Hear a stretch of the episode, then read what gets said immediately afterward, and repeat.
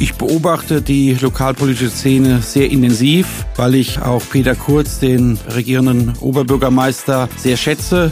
Und deswegen äh, ist mir die Lokalpolitik in Mannheim sehr geläufig und ich beschäftige mich auch damit, auch wenn ich mich natürlich hier politisch wenig einmische.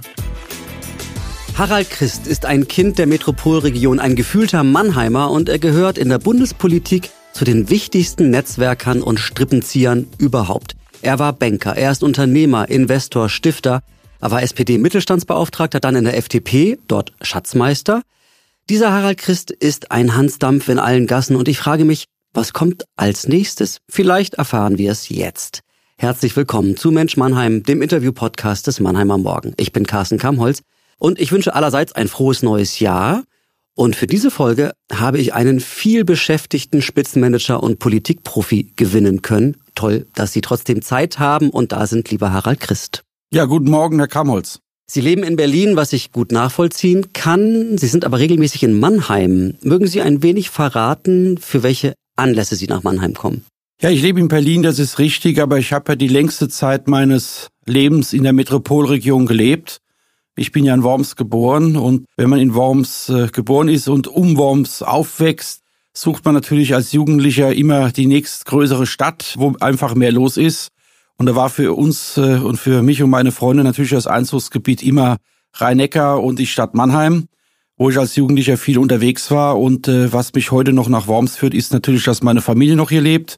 Und was mich nach Mannheim führt, dass ich sehr, sehr viele Freundschaften hier pflege und mich einfach immer wieder in dieser Region wohlfühle, weil das für mich auch ein Stück Heimat ist. Kennen Sie sich auch so ein wenig in der lokalpolitischen Szene in Mannheim aus? Ich beobachte die lokalpolitische Szene sehr intensiv, weil ich äh, auch Peter Kurz, den regierenden Oberbürgermeister, sehr schätze, wir auch befreundet sind. Ich ja viele Jahre Mitglied der Sozialdemokratischen Partei war, 31 Jahre lang. Und deswegen äh, ist mir die Lokalpolitik in Mannheim sehr geläufig und ich beschäftige mich auch damit, auch wenn ich mich natürlich hier politisch wenig einmische. Und so ein Thema wie die Oberbürgermeisterwahl 2023 in Mannheim, natürlich für die Stadt ein Riesenthema. Ist das eins, bei dem Sie auch so sagen, oh, da würde ich gerne ein bisschen mitreden im Hintergrund? Nein, das steht mir nicht zu als äh, Nicht-Mannheimer. Ja, ich denke, das ist etwas, was äh, für Mannheim äh, eine wichtige Wahl ist. Ich hätte mir sehr gewünscht, dass Peter Kurz noch eine weitere Amtsperiode dranhängt. Er hat äh, große Verdienste um diese Stadt, er hat viel geleistet. Er ist, äh, und so habe ich ihn kennengelernt, auch immer ein Ansprechpartner gewesen und ist es ja auch noch äh, für die Menschen. Ich hätte mir wirklich gewünscht, dass er nochmal in die Verlängerung geht, aber ich habe großen Respekt, dass ein verdienter Oberbürgermeister nach so vielen Jahren und auch diesen Erfolgen auch sagt, jetzt sollen mal andere rangehen und er ist ja auch im Alter, wo er sicherlich noch beruflich und auch in seinem Privatleben andere Dinge machen kann wo man vielleicht auch mal Dinge, die zu kurz geraten sind, jetzt mal stärker sich vornehmen kann. Also ich bedauere das, aber jetzt werden die Karten halt neu gemischt und äh, ich wünsche mir, dass die Mannheimerinnen und Mannheimer eine gute Wahl treffen. Jetzt reden wir aber vor allem über Sie, lieber Harald Christ, und Ihr Lebensweg ist außergewöhnlich, das muss man so sagen. Sie sind Wormser, haben Sie selbst gerade auch schon gesagt. Und als Jugendlicher sind Sie zu den Jusos gegangen. Sie haben eine Ausbildung zum Industriekaufmann gemacht bei den Stadtwerken in Worms damals. Dann haben Sie parallel noch eine Bank- und Versicherungsausbildung gemacht. War das die Grundlage für Ihre späteren Erfolge auch als Unternehmer? Die Grundlage ist immer eine solide Ausbildung. Das äh, empfehle ich auch vielen jungen Menschen, äh, die noch am Start sind. Sie sollten wissen, ich habe ja auch einen Lehrauftrag hier in Mannheim an der Dualen Hochschule in Baden-Württemberg und ich bin ja vor äh, einigen Jahren äh, auch zum Ehrensenator der Dualen Hochschule hier ernannt worden. Ich habe dieses Engagement an der Dualen Hochschule immer sehr ernst genommen auf Ihre Frage hin genau aus dem Grund, weil eine solide Grundausbildung, sei es eine handwerkliche Ausbildung, sei es eine kaufmännische Ausbildung, wie ich die gemacht habe, sei es ein duales Grundstudium oder auch eine klassische Hochschulqualifikation, die Universität Mannheim hatte hier Weltruf, ja. Das ist etwas, was äh, immer die Grundlage für eine Karriere ist. Ohne Bildung, ohne Wissen macht man in der Regel keine Karriere. Und dann kommt es natürlich auf äh, den Menschen selbst an.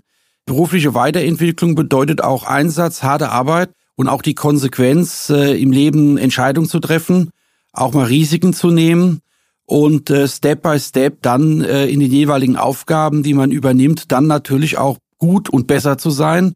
Und das äh, ist ein, ein permanenter Einsatz, das kostet Energie, das kostet Kraft. Aber Karrieren werden erarbeitet, äh, die werden nicht vergeben, die werden erarbeitet. Bei Ihnen ist das besonders deutlich gewesen. Sie haben in Ihrer Jugend nicht im Grunde diesen Lebensweg geschenkt bekommen. Ihr Vater war bei Opel. Was hat er da gemacht? Mein Vater war viele Jahrzehnte bei Opel oder sein ganzes Berufsleben bei Opel. Davon 30 Jahre im K40 Presswerk äh, in Rüsselsheim.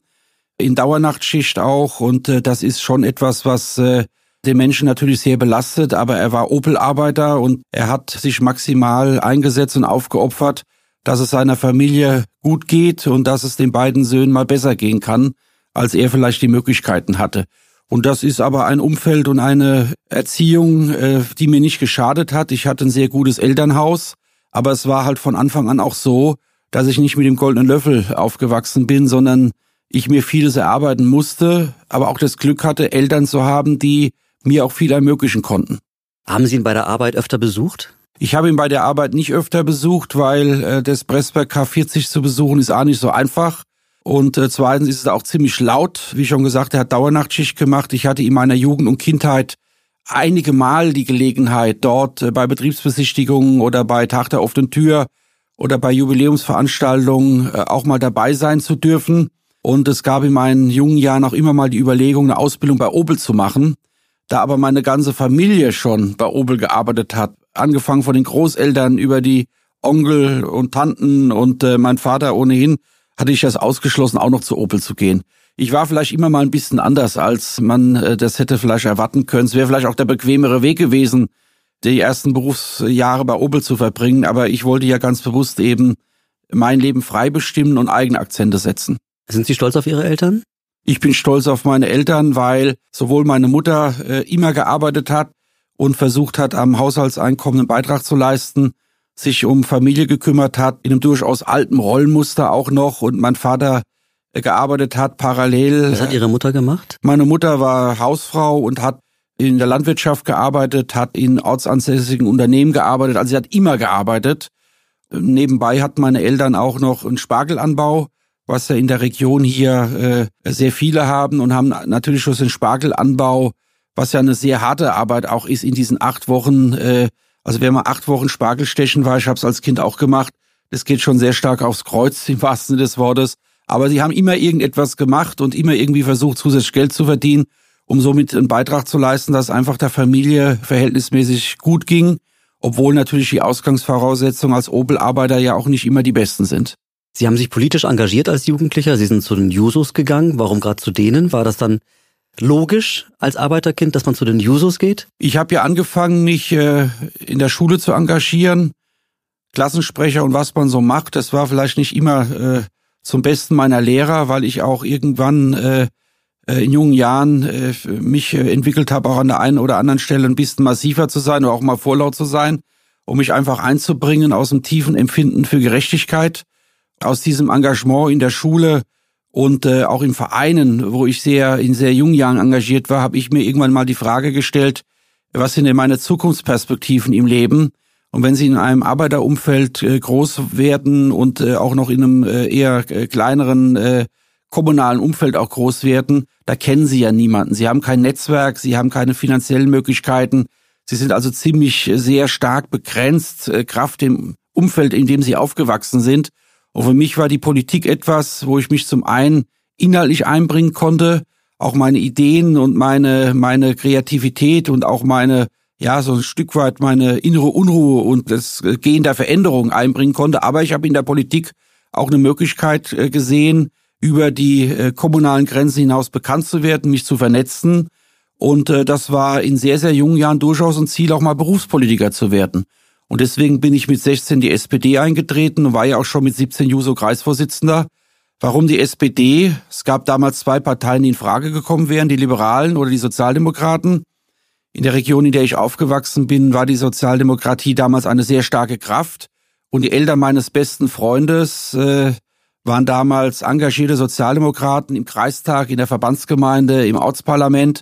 Und da ich äh, bei dieser Familie sehr viel Zeit verbracht habe, bei dem Jugendfreund, äh, haben die Eltern mich damals natürlich sehr früh, als sie gemerkt haben, dass ich mich politisch engagiere, dann für die Sozialdemokratie gewonnen. Und es war auch im Nachhinein, auch heute noch rückwärts betrachtet, die richtige Entscheidung. Und einen konkreten Berufswunsch, gab es den parallel in der Jugend schon? Ja, den gab es. Ich wollte Bankkaufmann werden. Die Bank war mir verwehrt. Ich habe viele Bewerbungen geschrieben. Erstmal natürlich bei den örtlichen Banken, den Sparkassen, den Volksbanken. Als das nicht funktionierte, bin ich dann äh, übergegangen, Bewerbungen zu schreiben. Bis nach Mannheim äh, zur Deutschen Bank, da hatte ich damals auch Einstellungsgespräche. Bis nach Stuttgart, äh, bis nach Frankfurt, bis nach Mainz äh, und so weiter. Aber es wollte mich niemand haben, weil äh, ich äh, habe ja meine ersten neun Jahre äh, Schulausbildung in der Hauptschule besucht, habe danach erst die weiterführende Schule gemacht, eine Berufsfachschule in, in Worms, Wirtschaft.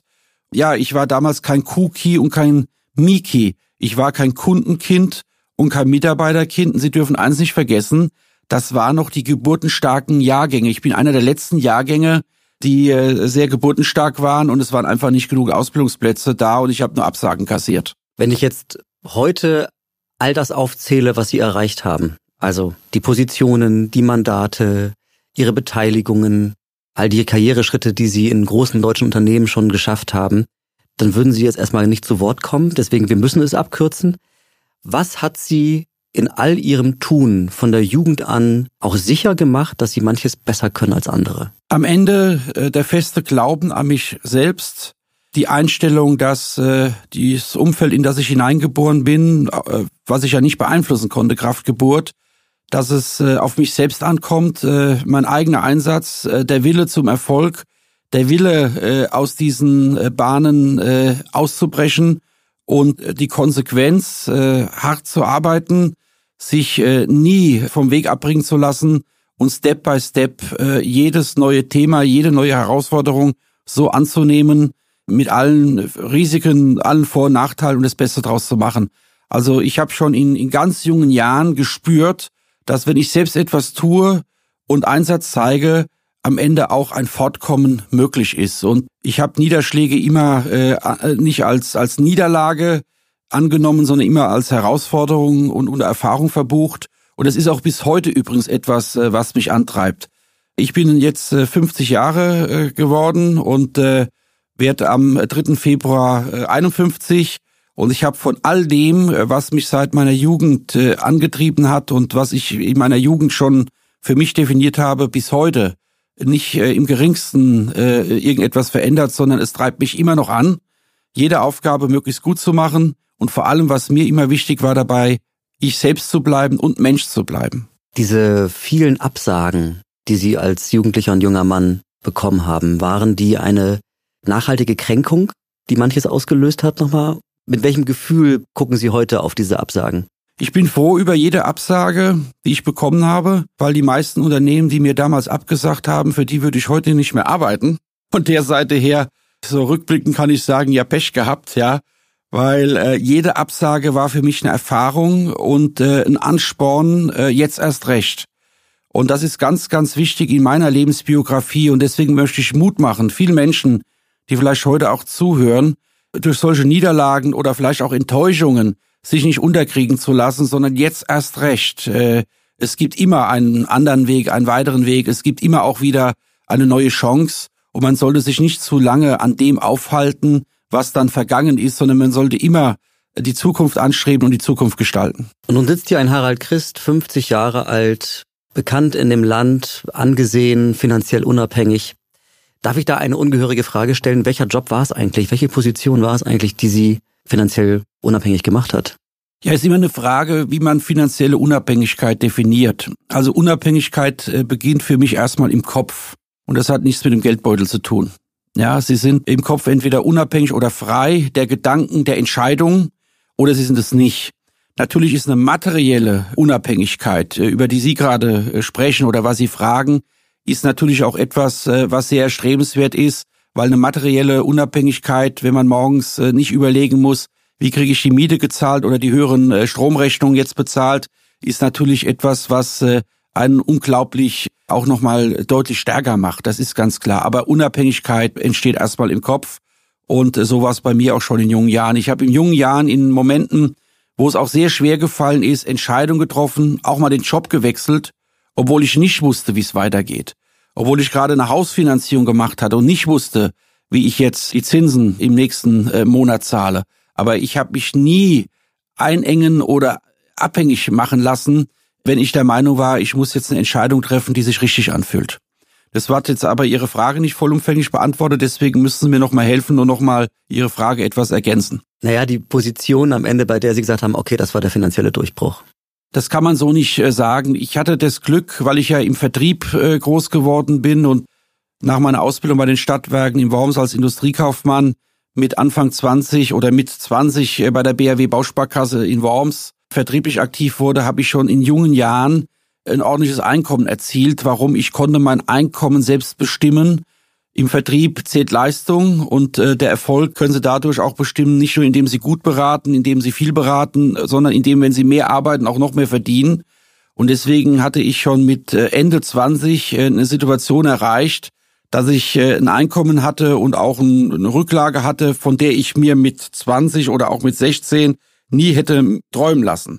Ein großer Durchbruch war sicherlich der Zeitpunkt, in dem ich dann vollunternehmerisch tätig geworden bin. Das war in Hamburg, damals für die HCI-Gruppe, wo ich nicht nur Vorstandsvorsitzender dann war, sondern auch Mitgesellschafter, wo ich zwei Börsengänge gemacht habe.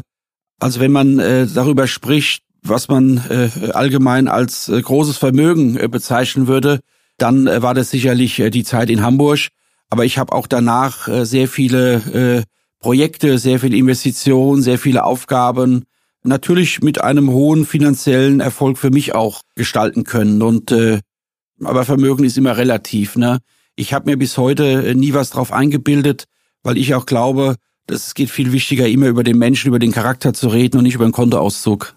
Was löst denn bei Ihnen Zufriedenheit aus? Zufriedenheit äh, löst bei mir vor allem aus, dass ich so leben kann, wie ich leben möchte und nicht so leben muss, wie andere Menschen oder wie mein Umfeld vielleicht erwartet, wie ich zu leben habe. Sie gehen immer auch Risiko. Ist das Teil Ihres Charakters? Es ist Teil meines Charakters, wenn Sie in einer Arbeiterfamilie groß werden, nichts haben, niemanden kennen und keine Risiken eingehen, dann äh, werden Sie sich auch nicht weiterentwickeln. Und wenn Sie, äh, so wie ich, viele Jahre als Manager gearbeitet haben, Vorstand, Vorsitzender waren, Unternehmer waren, war für mich äh, Risiken bewusst zu nehmen. Wir reden nicht von unüberlegten Risiken, wie das so vielleicht Hasardeure oder Glücksritter machen. Nein, bewusste Risiken nehmen und die auch äh, in aller Konsequenz äh, dann auch entsprechend äh, in, der, in der Umsetzung äh, auch zu akzeptieren. Das war mir immer wichtig. Bis heute übrigens Risk-Taker. Ich gehe bis heute äh, Risiken ein, die man normalerweise jetzt mit äh, 50 äh, und mit meinem Hintergrund vielleicht nicht äh, eingehen sollte. Ich gehe heute Risiken ein, wo mein Umfeld, meine Berater, Freunde mir von abraten, äh, diese Risiken einzugehen. Ich gehe es aber bewusst ein, weil, und Sie sagten das schon, das ist einfach Teil meiner Persönlichkeit und Teil meines Charakters. Ich würde gerne jetzt mit Ihnen ein bisschen über Ihr politisches Engagement sprechen. Sie waren Jahrzehnte in der SPD und waren ja sogar im Schattenkabinett von Frank-Walter Steinmeier 2009 für den Posten des Wirtschaftsministers vorgesehen. Das heißt, in der Partei hätten sie da noch einiges erreichen können und haben trotzdem es auf den Bruch ankommen lassen. Das war Ende 2019, da hatten sie einfach keine Lust mehr auf diese Partei. Was hat sie damals zu dem Austritt bewegt? Und fühlt es sich immer noch richtig an, diesen Schritt gegangen zu sein? Wenn Sie 31 Jahre äh, Mitglied äh, einer Partei sind und ich war 31 Jahre Mitglied der SPD, dann äh, werfen Sie diese 31 Jahre nicht einfach so über Bord. Da sind ja viele Erfahrungen, viele Erlebnisse, gute, schlechte Erlebnisse, Freundschaften entstanden, die auch bis heute übrigens halten. Und äh, deswegen bin ich auch, äh, und das werden Sie von mir immer wieder hören, überzeugt davon, äh, Deutschland braucht eine starke Sozialdemokratie. Und äh, ich werde nie über die Sozialdemokratie als Ganzes äh, ein schlechtes Wort verlieren, weil diese Partei ist wichtig. Und diese Partei hat auch große Verdienste für unser Land. Es gibt aber in so einer Partei immer Phasen, das hängt mit Personen zusammen, auch Inhalten zusammen, wo man sich natürlich die Frage stellen muss, und zwar genau in dieser Phase, ist das noch mein Umfeld und kann ich in diesem Umfeld die Überzeugung, äh, die ich habe, noch so umsetzen, wie ich das gerne umsetzen würde. Und in der Tat, da gab es 2019 einen Bruch. Das hing damit zusammen, dass es eine Veränderung in der Parteiführung gab. Ich war und bin mit Andrea Nahles äh, eng befreundet und schätze sie sehr.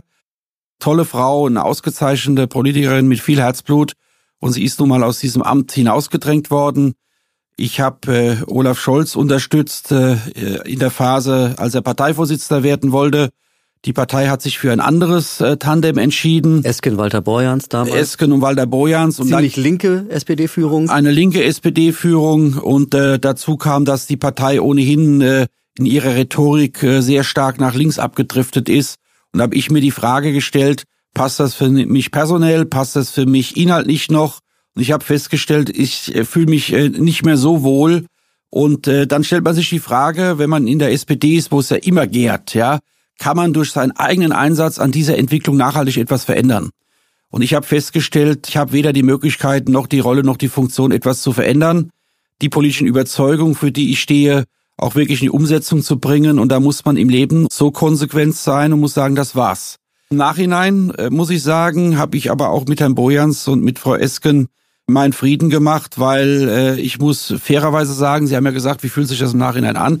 Auch die haben einen äh, Beitrag geleistet, weil auch ohne diesen Beitrag wäre wahrscheinlich Olaf Scholz heute nicht Bundeskanzler. Sie haben als SPD-Mittelstandsbeauftragter aber schon natürlich Gewicht gehabt in der Partei oder hatten Sie es am Ende dann doch nicht mehr? Ich hatte so lange Gewicht in der Partei, wie das Umfeld, in dem Sie operieren, ein Umfeld war, in dem genau diese Rolle auch gewollt war und diese Rolle auch ernst genommen worden ist. Es war bei Andrea Nahles der Fall und auch bei vielen anderen, die damals in Verantwortung waren. Und meine Erkenntnis war die oder meine Einschätzung, dass nachdem sich da diese personellen Veränderungen eben so zugetragen haben, wie äh, es dann auch äh, letztendlich passiert ist, dass äh, ich in dieser Rolle auch hätte nicht mehr diese Themen so ja mich drum kümmern können, wie ich das eigentlich vorher gemacht habe. Und da muss man konsequent sein im, im Job würde ich sagen, muss man Job wechseln. In dem Fall muss man einfach sagen, dann sollen es andere machen und in der Konsequenz muss man dann auch so weit sein, sagen, dann muss man eben aus der Partei austreten. Und das habe ich gemacht. Das war übrigens nicht ohne Vorankündigung. Ich hatte, dass ich zu diesem Schritt äh, möglicherweise komme, wussten viele in der SPD. Ich habe ja nie ein Geheimnis draus gemacht, dass ich äh, gewisse Dinge anders sehe. Und es gab sicherlich auch den einen oder anderen Moment, wo man nochmal innen gehalten hat. Aber jetzt sind wir wieder bei dem Thema Konsequenz und Entscheidung die habe ich für mich getroffen, aber nicht gegen die SPD als Partei, sondern vor allem äh, die Entscheidung für mich und für meine neue Partei, die FDP, weil ich der feste Überzeugung war, dass ich mit meiner politischen Erfahrung, mit meinem Netzwerk, mit meinem äh, Hintergrund in Wirtschaft und Mittelstand der FDP und der Politik für unser Land dort einen besseren Beitrag leisten kann. Sie waren ja sofort dann auch Schatzmeister, also damit auch Mitglied im Präsidium an der absoluten Parteispitze haben im Grunde alle Entscheidungen und alle politischen wegweisenden Schritte, auch im Wahlkampf und so weiter, auch mitgestalten können sofort. Das ist natürlich auch ein besonderes Privileg. Ist die FDP für Sie die sympathischere Partei als die SPD? Nein, das kann man so nicht sagen. Ich bin äh, seit meiner Jugend überzeugter Sozialliberaler. Auch äh, in meiner unterschiedlichen Laufbahnrollen in der SPD hatte ich immer viele äh, politische Übereinstimmungen mit den Liberalen. Und auch heute als Liberaler äh, gibt es noch eine Reihe von politischen Überzeugungen, Übereinstimmungen auch mit der Sozialdemokratie, um das klar zu sagen. Ich habe mich immer als Sozialliberaler gefühlt. Ich war nie parteipolitisch ideologisch, ich war immer pragmatisch. Mir ging es immer darum, das Beste für das Land zu wollen. Und mir war äh, ziemlich wurscht, wer die beste Idee hatte, aus welcher politischen Richtung. Mir war es immer wichtig, dass wir, und das ist auch die Anforderung, die ich an Politiker habe, dass äh, die ihre Rolle äh, wahrnehmen, für die Menschen etwas zu tun, dass die äh, nicht immer Partei äh, taktierend und ideologisch unterwegs sind, sondern wirklich lösungsorientiert unterwegs sind. Und die FDP ist eine tolle Partei. Ich fühle mich wohl in der FDP. Ich habe viele Freundschaften dort. Ich habe mich äh, die letzten Monate oder bis zur Bundestagswahl sehr stark auch eingebracht. Und deswegen stellt sich die Frage nicht, wer ist die sympathische Partei? Eine Partei ist ja auch immer nur eine Plattform. Es kommt ja immer darauf an, in welchem Umfeld, mit welchen Menschen sie es zu tun haben. Wenn ich mal die äh, Minister der FDP nehme, Christian Lindner, Volker Wissing, Bettina Stark-Watzinger äh, oder auch Marco Buschmann, das sind ganz tolle äh, Persönlichkeiten auch, mit denen ich auch gerne zu tun hätte, wenn sie in keiner politischen Rolle wären. Das ist für mich immer ein wichtiger Maßstab.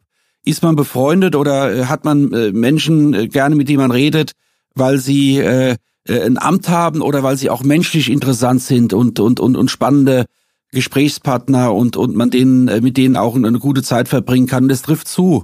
Ja, ich habe ja schon äh, die vier Namen genannt und da könnte ich jetzt ganz viele weitere weiter erwähnen, aber das betrifft auch weitere enge Freundschaften in die SPD. Ich will jetzt gar nicht so viele Namen nennen. Ich bin mit Alexander Schweitzer, nur wenn wir ihn mal rausnehmen hier, weil er in Rheinland-Pfalz Minister ist, seit seit vielen, vielen Jahren gut befreundet. Das äh, hatte auch nie irgendwas mit dem Parteibuch zu tun, sondern ist einfach menschlich ein toller Typ.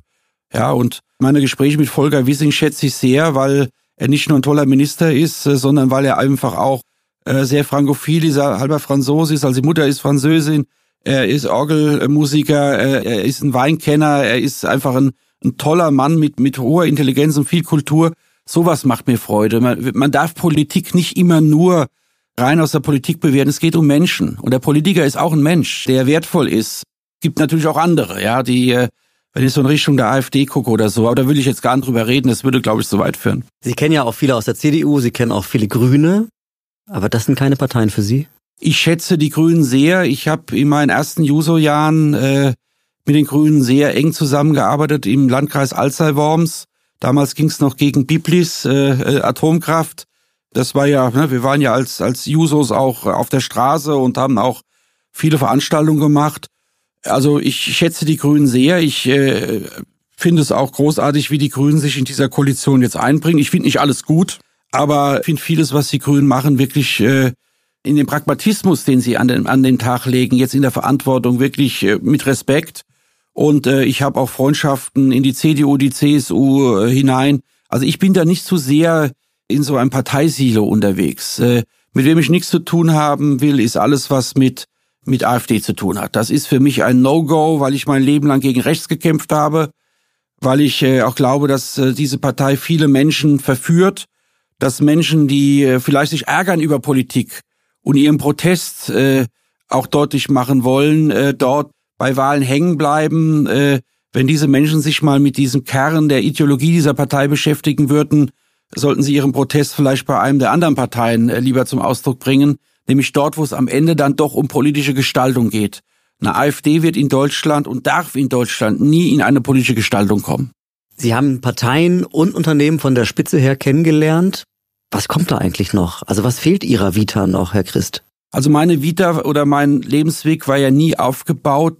Da sitzt jemand mit 16 in jungen Jahren und hat äh, so eine Roadmap, wie man auf Neudeutsch sagt, also so einen Plan, und da gibt's so verschiedene Kästchen und, und, und Hürden und, und, und, und Stufen, die es dann abzuarbeiten gilt.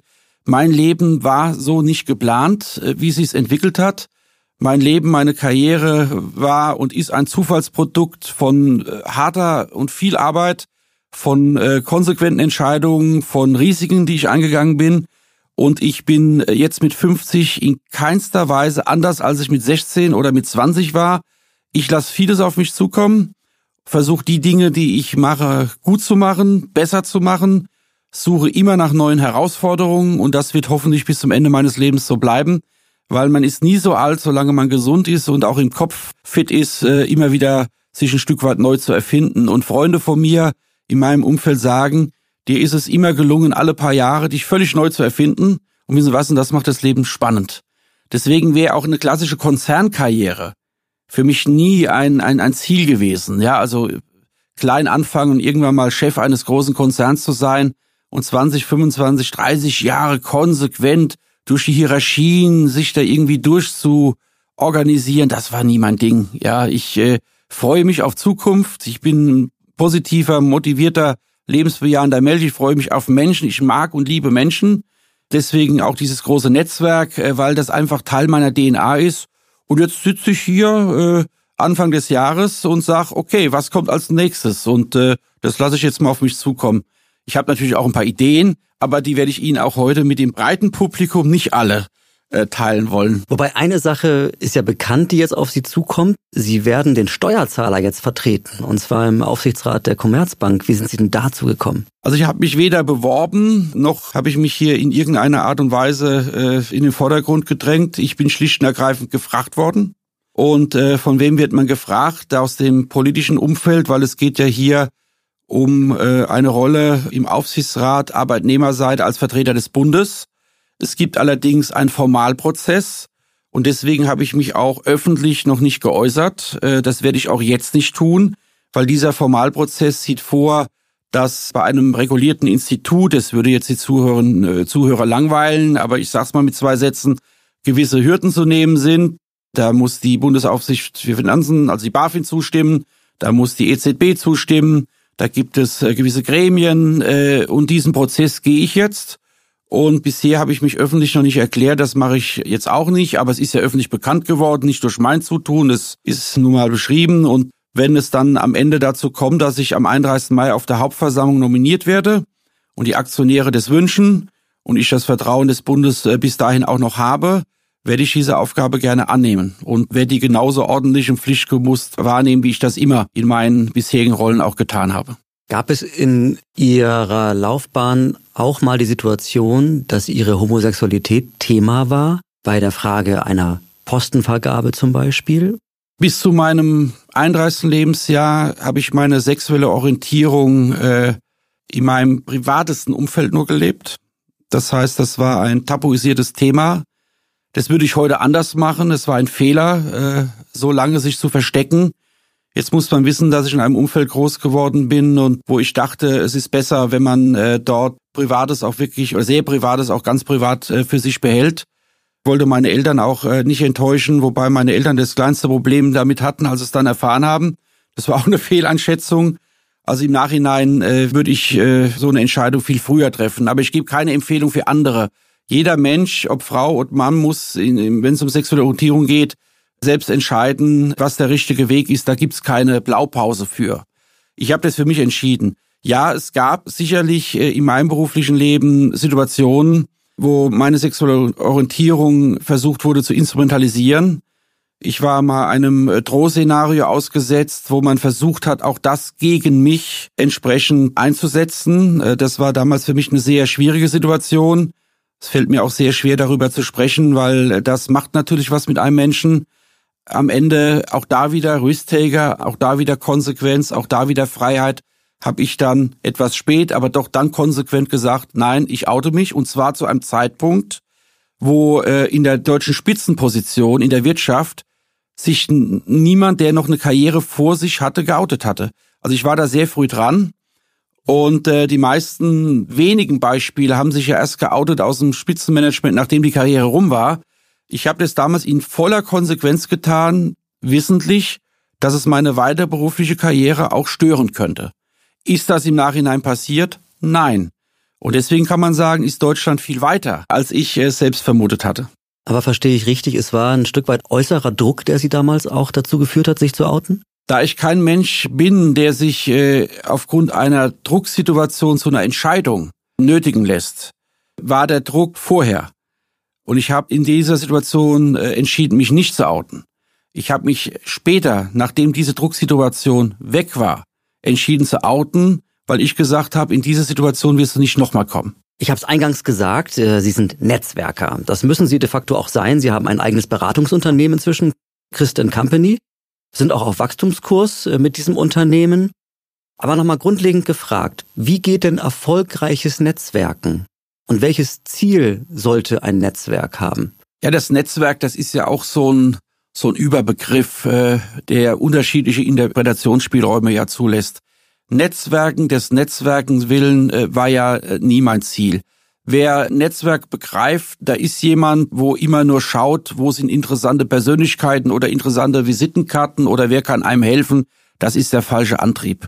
Man muss Menschen mögen, man muss gerne mit Menschen kommunizieren, man muss Menschen spannend finden und auch Menschen, die keine beruflich hervorgehobene Position haben und auch Menschen, die kein Vermögen haben, die einfach nur einer Berufung nachgehen, Künstler sind, im Sport sind, in der Kultur sind, einfach spannend sind, weil sie ein Engagement machen, das ist genauso Teil meines Netzwerks. Das will ich ganz deutlich sagen. Es geht nicht darum, jetzt irgendwelche äh, Persönlichkeiten zu sammeln, die bekannterweise über den roten Teppich gehen. Für mich ist Netzwerk alles. Es geht um Menschen. Ich glaube, dass Menschen auch spüren, egal in welcher äh, beruflichen Rolle oder wo sie auch stehen, die spüren, meinst du jemand ehrlich, ist er interessiert oder ist das einfach nur Kalkül? Und Netzwerk aus Kalkül war nie meine Motivation. Und weil Sie mir die Frage gestellt haben, ich kann jedem und jeder empfehlen, die äh, einfach sich auf den Weg macht, äh, aus dem Leben was zu machen. Und für Netzwerken ist es auch nie zu spät. Einfach lebensbejaht zu sein, offen zu sein, neugierig zu sein auf Menschen und neugierig zu sein darauf, was diese Menschen leisten. Und Leistung äh, hat nichts mit Kontoauszug oder Visitenkarte zu tun. Ich bin einfach jemand, ich lerne gerne Menschen kennen. All das übergreifend da ich ja Vorlesungen halte und ich kenne Menschen von 20 bis 90. Das ist mir auch wichtig, dieses generationsübergreifend. Ich bin jemand, der immer gerne Menschengesellschaft integrieren will, der, der will, dass das Austausch stattfindet, nicht nur multikulturell, auch mit anderen Nationen, mit, mit, mit anderen äh, Religionen. Äh, ich habe mich immer für Diversity eingesetzt. Deswegen habe ich auch meine Stiftung gegründet für Demokratie und Vielfalt. Einfach äh, nicht Gesellschaft spalten, sondern jeder Mensch in diesem Land ist wertvoll und wir sollten gucken, dass wir nicht so viele auf der Strecke lassen und mitnehmen. Und das ist Kern meines Engagements und auch meines Networking, wenn Sie so wollen. Haben Sie auch innerhalb des Netzwerks oder Ihrer Unternehmer- und Managerlaufbahn auch mal krasse Fehlentscheidungen getroffen? Die treffen sie oft. Weil wenn sie Risk-Taker sind und wenn sie entscheiden, äh, sind sie zu dem Zeitpunkt der Entscheidung, äh, sonst würden sie sie ja nicht treffen, fühlen sich so gut vorbereitet und so sicher, dass sie sagen, okay, das ist äh, eine Entscheidung, hinter der stehe ich. Und dann können unterschiedliche Entwicklungen äh, eintreten, die sie zum Zeitpunkt der Entscheidung gar nicht wussten, nicht bewerten konnten. Und ich habe in meinem Leben, Gott sei Dank, sehr viel, sehr richtig entschieden sowohl als Unternehmer, als Mensch, privat, auch als Manager in meinen Rollen, aber ich habe auch krasse Fehlentscheidungen getroffen. Die Stärke ist es aber, solche Fehlentscheidungen äh, zu korrigieren. Zu dem Zeitpunkt, wenn man feststellt, es war nicht die richtige Entscheidung. Und die Konsequenz zu haben, es zu tun. Und nicht die Angst zu haben, weil man sich vielleicht rechtfertigen muss, eine bewusste Entscheidung, die sich als Fehlentscheidung herausstellt, nicht zu korrigieren und dadurch eine Fehlentwicklung eintreten zu lassen. Man muss die Stärke haben, Entscheidungen auch korrigieren zu können und es auch tun. Bei Ihnen trifft zu, was man gemeinhin ministrabel nennt. Wie würden Sie denn entscheiden, wenn man Ihnen ein Bundesministeramt anbietet? Ich strebe kein Amt in der exekutiven Politik an. Das war vielleicht mal als Jugendlicher ein Traum. Das habe ich 2009, als ich im Schattenkabinett bei Frank-Walter Steinmeier angetreten bin, äh, auch versucht. Es gab sicherlich äh, dazwischen zwischen 2009 und 2021 mehr als einmal die Frage, ob ich mir vorstellen kann, in eine exekutive politische Aufgabe zu gehen. Ich weiß, viele in meinem Umfeld und auch viele Journalistinnen und Journalisten schreiben mir das zu, dass das äh, das Ziel meines Ehrgeizes ist. Das sehe ich aber nicht so. Man kann sich auch politisch einbringen, ohne dass man von Politik leben muss. Man kann sich politisch engagieren, ohne dass man ein Amt äh, anstrebt. Und ich bin übrigens der Meinung, dass äh, viel zu viele, die Politik als charakteristisches Sprungbrett für sich selbst sehen, nicht immer so unabhängig ihre Entscheidung treffen oder vielleicht auch äh, unterwegs sind, wie ich das gerne sein möchte. Ich mache mich nicht abhängig von so etwas. Und deswegen habe ich für mich äh, entschieden, dass ich keine politische exekutive Rolle anstrebe. Ich helfe gerne mit, ich bringe mich ein, wenn ich gefragt werde, bin ich da, aber ich muss nicht in eine Berufspolitik zu gehen, um damit meine Lebensträume zu erfüllen oder glücklicher zu sein. Ich brauche das nicht. Ja, aber ich habe gerade letztens gesagt, es ist doch alles gut, wie es jetzt gelaufen ist und man muss auch nicht immer äh, zu solchen Rollen da äh, streben. Warum? Ich bin da irgendwie rausgewachsen. Ja, also es gab Zeitpunkte, da wäre das gut und richtig gewesen, hätte sich auch richtig angefühlt, aber ich bin aus diesen Rollen rausgewachsen. Ich habe doch heute eine viel spannendere Aufgabe. Ich bin unabhängig, ich bin frei, ich kann mich äußern, ich muss keine Rücksicht nehmen auf, auf Parteiprogrammatik, auf Fraktionsdisziplin, auf, auf Koalitionsverträge. Ich kann einfach das artikulieren, was ich möchte. Und das ist das, was mich einfach auch für mein berufliches Leben und für mein Privatleben sehr, sehr zufrieden und glücklich macht. Ach, eigentlich das perfekte Schlusswort, lieber Harald Christ. Aber ich habe noch mein Schlussformat. Da müssen Sie noch einmal durch. Die folgenden drei Sätze bitte ich Sie nämlich zu beenden. Ich fange an. Der größte Luxus, den ich mir gönne, ist, dass ich gerne reise, dass ich dieses Jahr es wirklich geschafft habe, mehr zu reisen als in den letzten Jahren. Ich liebe äh, die Welt und es gibt noch so viele Ecken auf dieser Welt, die ich äh, noch nicht besuchen durfte und äh, ich werde versuchen, auch die nächsten Jahre diese Sehnsucht nach der Ferne und dieses fremde Kulturen und Menschen kennenzulernen, das ist für mich Luxus. Die Freiheit, überall hinreisen zu können, wo ich gerne mal sein möchte. Und was war das tollste Ziel 2022? Das tollste Ziel 2022, ja, das sind so viele Ziele, ja, war eine Safari in Südafrika in Krügers Nationalpark. Über Niederlagen komme ich hinweg, indem ich mich durch Niederlagen nie entmutigen lasse, sondern Niederlagen immer als Ansporn und als Erfahrung äh, verbuche und äh, danach strebe, es das nächste Mal einfach besser zu machen. Und Nummer drei.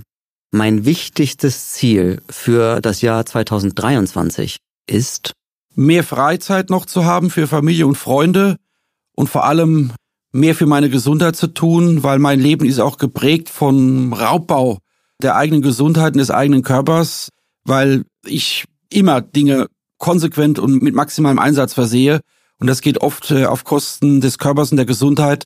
Und ich glaube, ich bin jetzt in einem Alter, wo ich mir für 2023 vornehmen muss, auch mehr auf meine Gesundheit zu achten. Ein guter Vorsatz. Lieber Harald Christ, tausend Dank für dieses sehr spannende Gespräch. Vielen Dank, Herr Kamholz. Das war Mensch Mannheim. Ich freue mich, wenn ihr den Podcast liked, teilt und wenn ihr mir Feedback gebt für Ideen, für neue Folgen.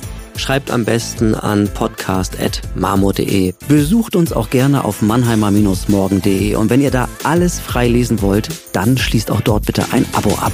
Wir hören uns in zwei Wochen wieder. Bis dahin, euer Carsten Kampholz.